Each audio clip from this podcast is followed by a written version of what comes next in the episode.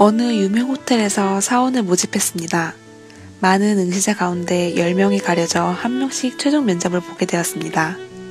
이제 갓 대학을 졸업한 젊은이가 사장 비서의 안내를 받으며 두근거리는 마음으로 시험장에 들어섰습니다. 그때 호텔 사장이 달려오더니 크게 웃으며 그를 와락 껴안았습니다. 드디어 찾았어.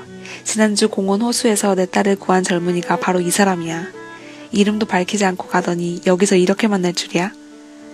젊은이는 이게 웬 뜻밖의 행운인가 하고 잠시 생각했습니다. 하지만 단호하게 말했습니다. 아닙니다. 잘못 보셨습니다. 저는 지난주에 공원에 가지 않았습니다. 다음날 그 젊은이는 합격자 명단에 들어 있었습니다. 젊은이는 출근한 뒤에 우연히 만난 사장 비서에게 물었습니다. 사장님 딸을 구한 분은 찾았습니까? 그러자 비서는 이렇게 말했습니다.